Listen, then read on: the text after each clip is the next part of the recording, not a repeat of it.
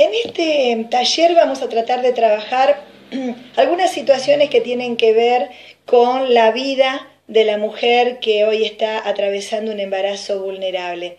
Nos vamos a, encontrar con algunos temas específicos. La idea es poder eh, darnos cuenta de la gravedad o del impacto que producen estos temas sobre la vida y el corazón de una mujer y poder ayudarla en las consecuencias que estas experiencias o vivencias que tuvo eh, dejan en el corazón de ella. Y para poder ayudarlas vamos a trabajar un poquito algunos temas.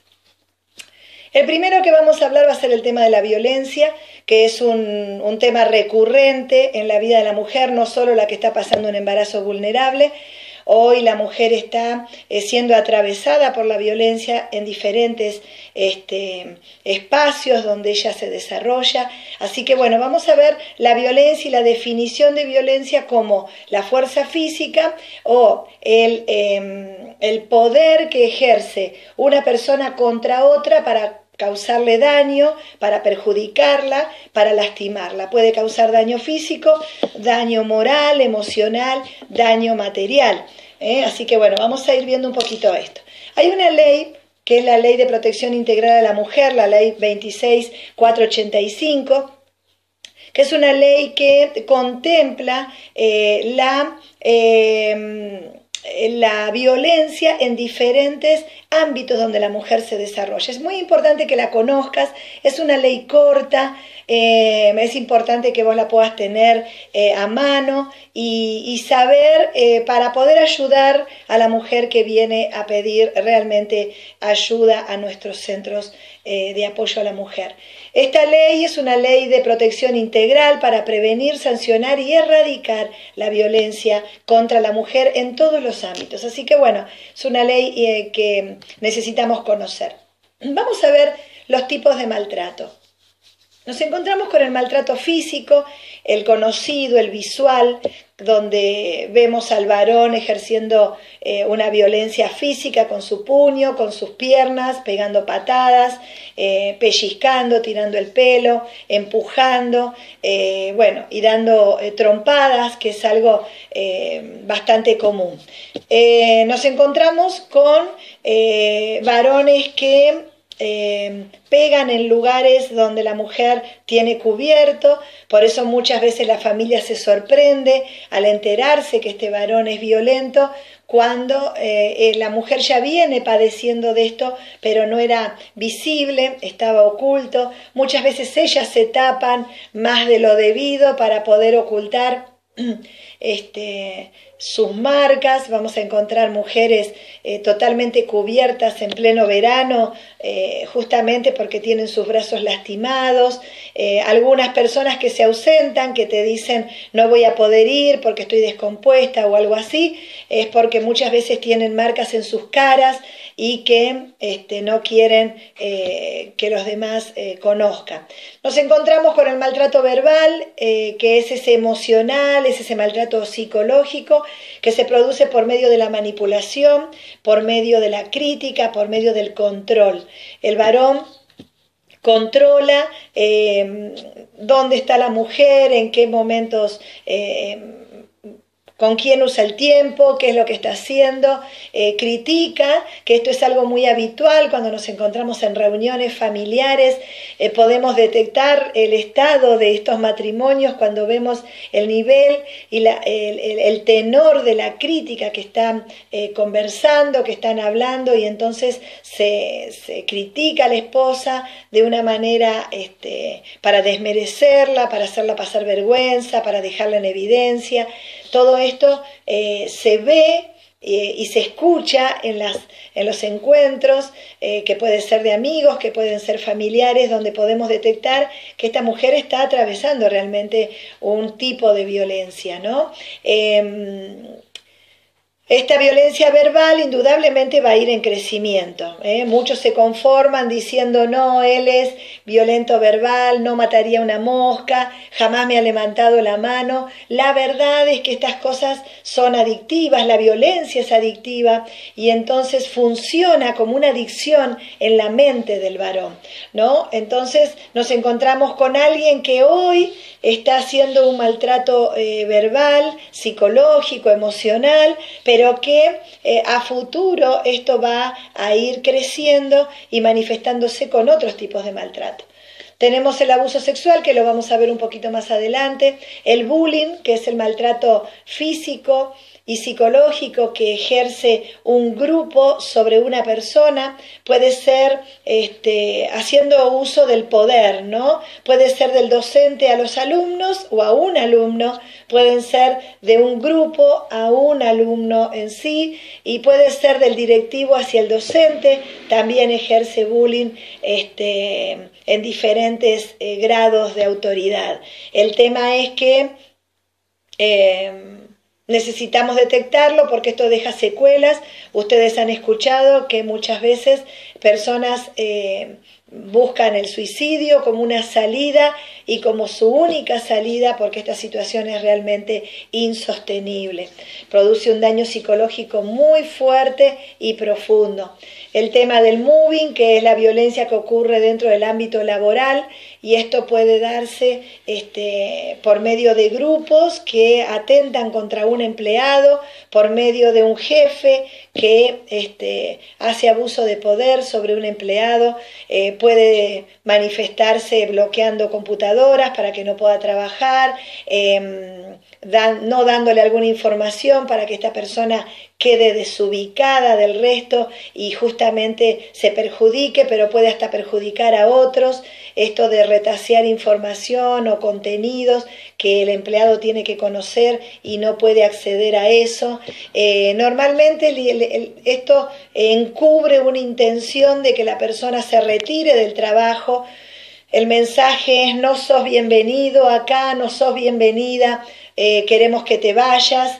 Eh, el tema es las secuelas que ocurre cuando una persona se retira voluntariamente en estas circunstancias o cuando es eh, despedido por su empleador, el daño emocional, porque muchas veces el justificativo no es suficiente, porque a veces no hay ningún justificativo, solamente el maltrato y el deseo de que te retires de ese trabajo. Entonces, esto deja secuelas profundas en, en su autoestima, de dolor y de realmente de mucha pena que cuesta remontar, por eso muchos a muchos les cuesta volver a buscar trabajo, les cuesta eh, sentirse realmente útiles y, capaces de poder desarrollar una tarea, porque han sido muy dañados y necesitamos trabajar en eso el tema del eh, maltrato institucional, que muchas veces lo pueden haber vivido, este, todos nosotros hemos vivido maltrato institucional cuando fuimos a hacer un trámite, cuando fuimos a hacer una denuncia, cuando fuimos a hacer un pedido. Eh, muchas personas, sobre todo mujeres y sobre todo mujeres adultas, mayores, son maltratados en instituciones por Eh, por, sus, por empleadores, por eh, empleados, por eh, diferentes personas que están dentro del lugar que, que, pueden ejercer este tipo de maltrato sobre la mujer. Y el maltrato económico, que normalmente se da en un matrimonio en crisis o en una, ya en un perfil de varón que em, eh, suele ser este, el dominante porque es el que trae eh, el dinero a la casa, no proveyendo todo lo necesario, a veces hasta una familia puede estar pasando necesidades porque el varón eh, recorta el dinero de una manera sustancial y es una manera de ejercer poder sobre otros. Tenemos eh, un ciclo de violencia. Muchos pueden estar eh, familiarizados con esto, pero es importante que lo sepan. ¿Por qué? Porque viene una mujer a la consejería y nos habla de que, este, de un montón de cosas, eh, y uno pregunta, bueno, pero entre ustedes hay algún tipo de violencia, este, él es un hombre violento con vos normalmente ellas van a decir, no, no, no, este, mm, eso era antes, ahora no. Uno pregunta, ¿hace cuánto que fue el último evento violento entre ustedes? Y hace 15 días, hace un mes, Podemos estar enfrente de, un, eh, de una fase de este ciclo de violencia y entonces nosotros creer que ya esta mujer está segura, está tranquila, porque hace 15 días que no le pega, hace un mes que no le pega. La verdad es que esto puede ser solamente una de las fases en las que estamos atravesando del ciclo de violencia. La primera fase eh, o, una de las fases es la acumulación de la tensión, que es este, son estos momentos donde hay agresión, donde hay eh, el, maltratador eh, trata de justificar la violencia intenta calmar a su pareja, la mujer, la víctima, y están como en, un, eh, en una tensa calma. Él se pone nervioso, pero parecería que vuelve en sí y se controla, o tiene pequeños actos de violencia que en comparación a los otros actos son nada, entonces la mujer cree que él ya está tranquilo, que él está bien y este, la verdad es que esta fase eh, va en aumento, va como tomando presión, va como alimentándose, que en un momento va a explotar, que es justamente la fase de la agresión, donde el varón ya se muestra tal cual es, dice lo que piensa y lo que siente, puede llegar a pegarle hasta en la casa de los padres de ella, puede llegar a pegarle delante de amigos, puede llegar a pegarle adentro del auto, en un semáforo o en la vereda. Eh, no tiene ningún límite. La fase de la agresión ya es cuando a él se le salta realmente la, la, cadena, cuando ya no puede controlarse y es donde realmente necesita ayuda a ella y él también porque está fuera de sí. Em, luego de esta agresión viene la tercera fase de este ciclo de violencia, que es la fase de la reconciliación. Y esto lo, lo, habrán escuchado, hasta lo pueden haber visto, este varón arrepentido que la va a buscar a la casa de la mamá, la va a buscar a la casa de los amigos que la hospedaron en su momento ante la agresión, le puede hacer un regalo, le regala flores, le trae presentes y le promete que nunca más le va a pegar, que nunca más va a, agredirla, acompañado de llanto y de realmente una situación que los que pueden estar presentes realmente creen que esta será la última vez. Eh, bueno, tenemos que saber que si el violento no procede a un tratamiento, no puede ser restaurado un varón que no recibe ayuda no puede eh, sanarse y recuperarse fácilmente. Vamos a hablar de la violencia en el noviazgo. Esta violencia que se da, eh,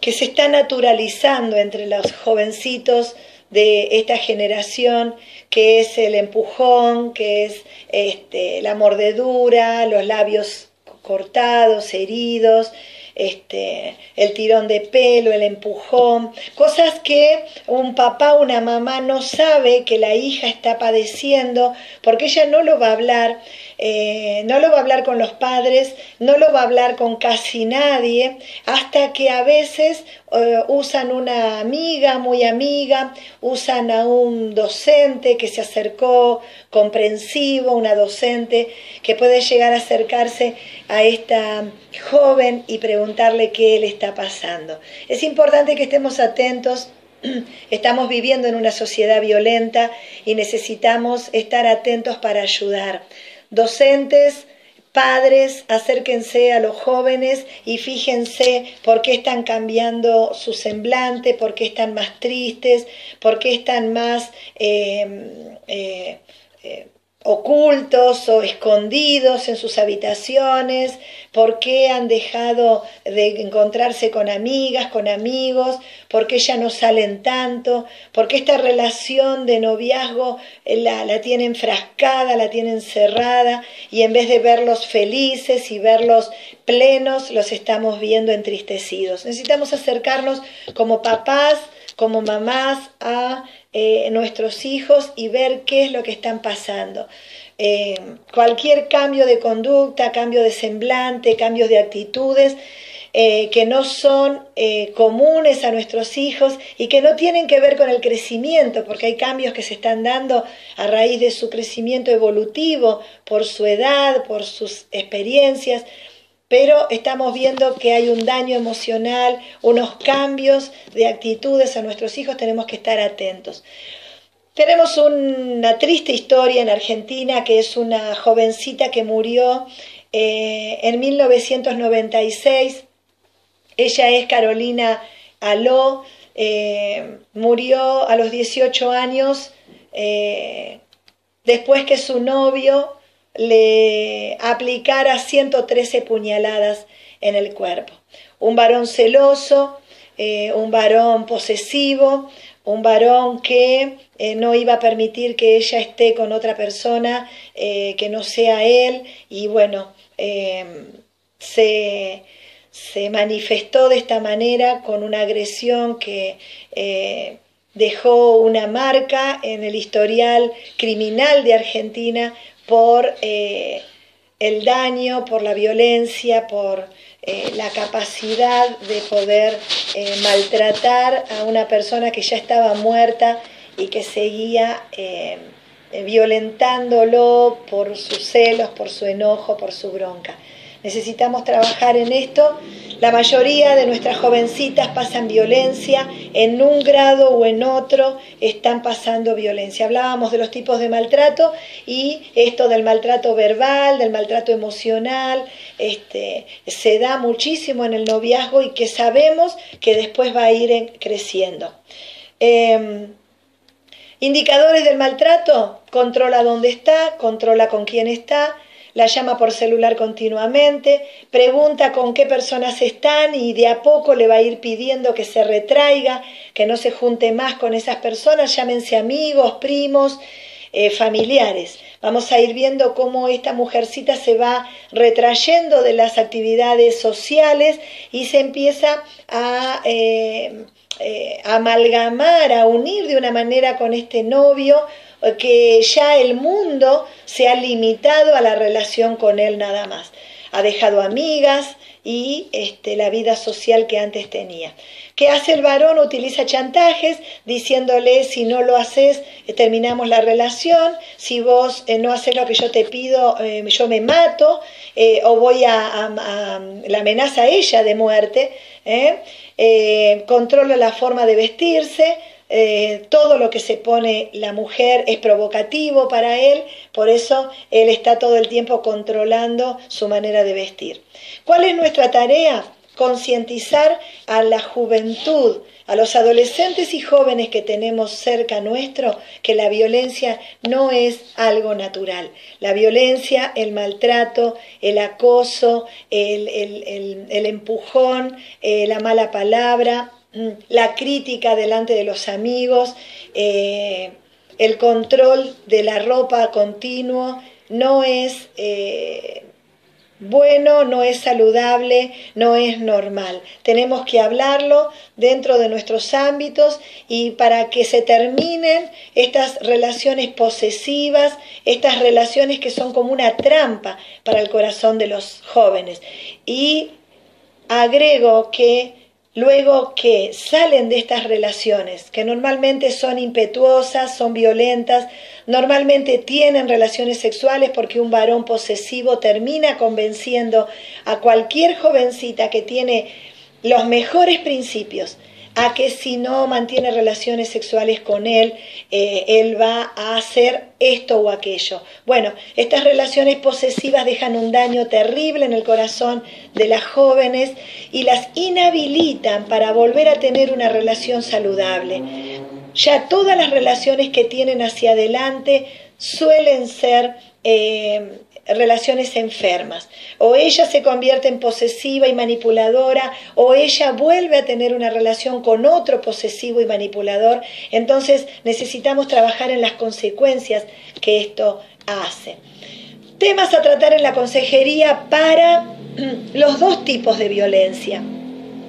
Este, esta violencia que se ejerce en la pareja eh, ya constituida, una pareja de convivencia, una pareja eh, que puede ser un matrimonio, eh, legal, pero que ya está en ese tiempo de convivencia. Y la violencia que se ejerce en el noviazgo, en ese primer tiempo donde nos estamos conociendo, acercando, donde probablemente ya hay actividad sexual, pero que llevan poco tiempo de conocimiento. En, los dos, eh, en las dos situaciones podemos encontrarnos eh, temas para tratar en la consejería y es identificar el tipo de violencia que ella está eh, padeciendo.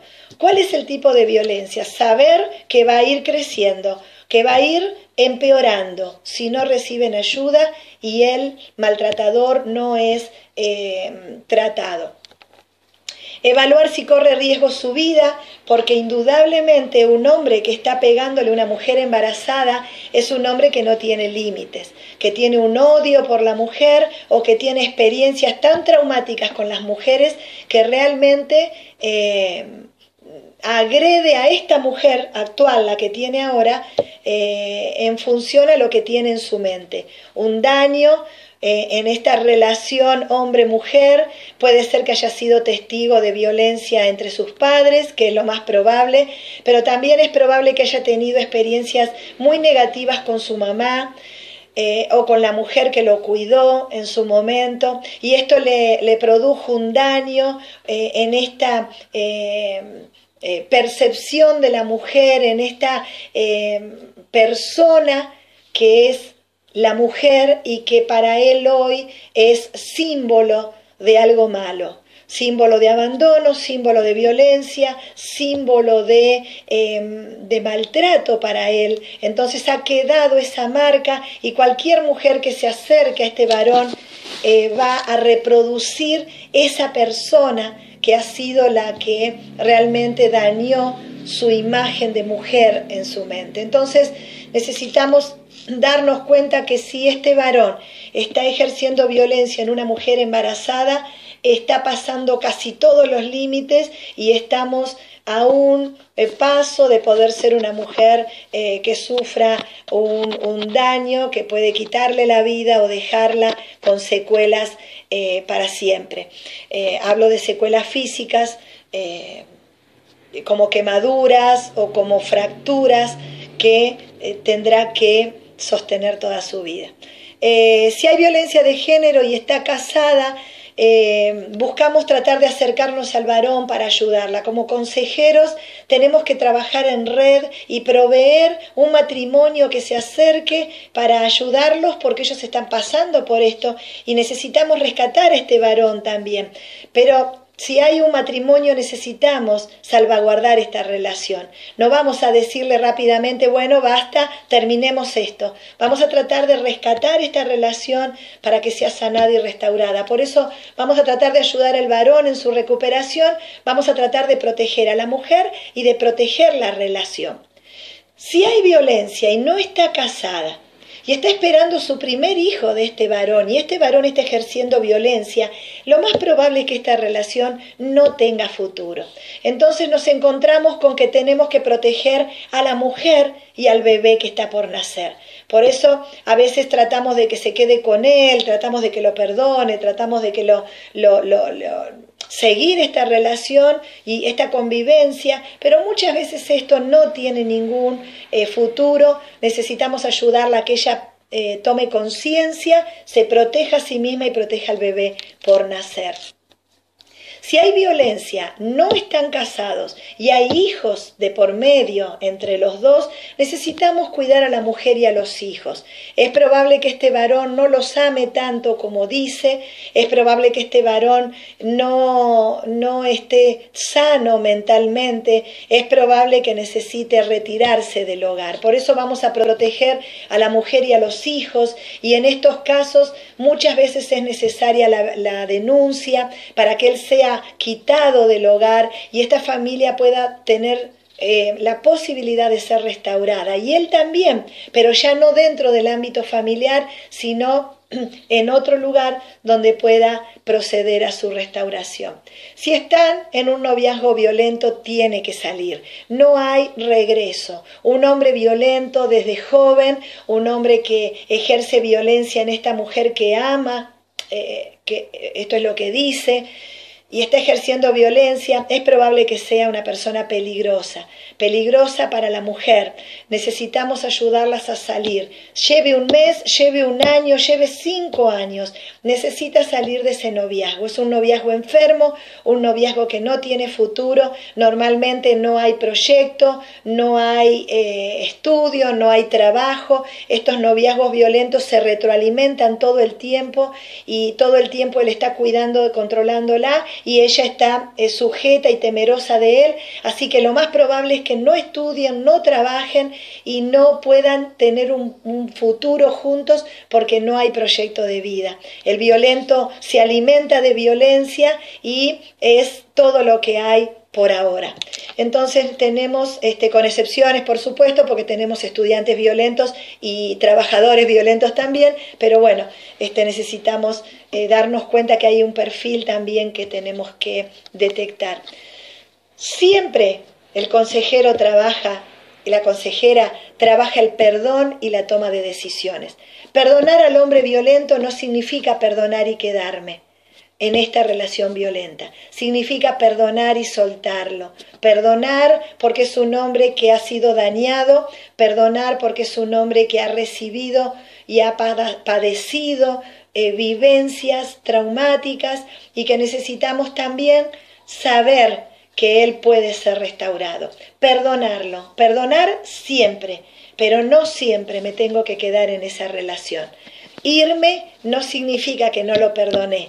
Irme significa que me amo lo suficiente para poder em, tomar la decisión de vivir mi vida y dejar que él viva la de él, porque lo más probable es que estos varones que no reciben ningún tratamiento em, terminan teniendo otras relaciones violentas, lamentablemente.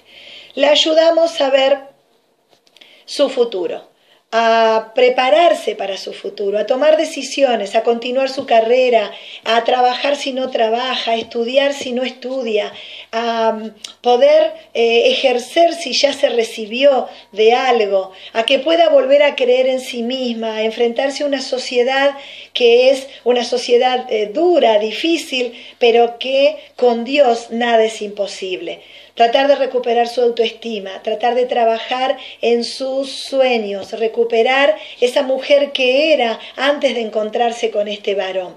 Y si ella ha recibido un daño porque la violencia entre sus padres ha dejado esta marca, que ella tiende, tiene, una tendencia a buscar un varón parecido a su padre y este perfil eh, se va a repetir y va a seguir buscando un varón que sea de alguna manera parecido a su papá. Necesitamos romper esa matriz, en Dios trabajar que ella es una mujer valiosa y que puede tener una familia que realmente eh, llene su corazón, donde ella pueda eh, ejercer su carrera, sus, eh, poner en, funcionamiento sus dones, sus habilidades, lo que aprendió, poder seguir capacitándose, seguir soñando hacia adelante, de que ella puede conocer a un varón que la ame, que la respete, un varón que pueda soñar con ella y formar un hogar donde los dos y los hijos que vengan sean felices. Tenemos que trabajar en el futuro de la mujer, tenemos que ayudarlas a ayudarlas a, poder mirar hacia adelante después de un presente o de un pasado tormentoso, todos podemos salir.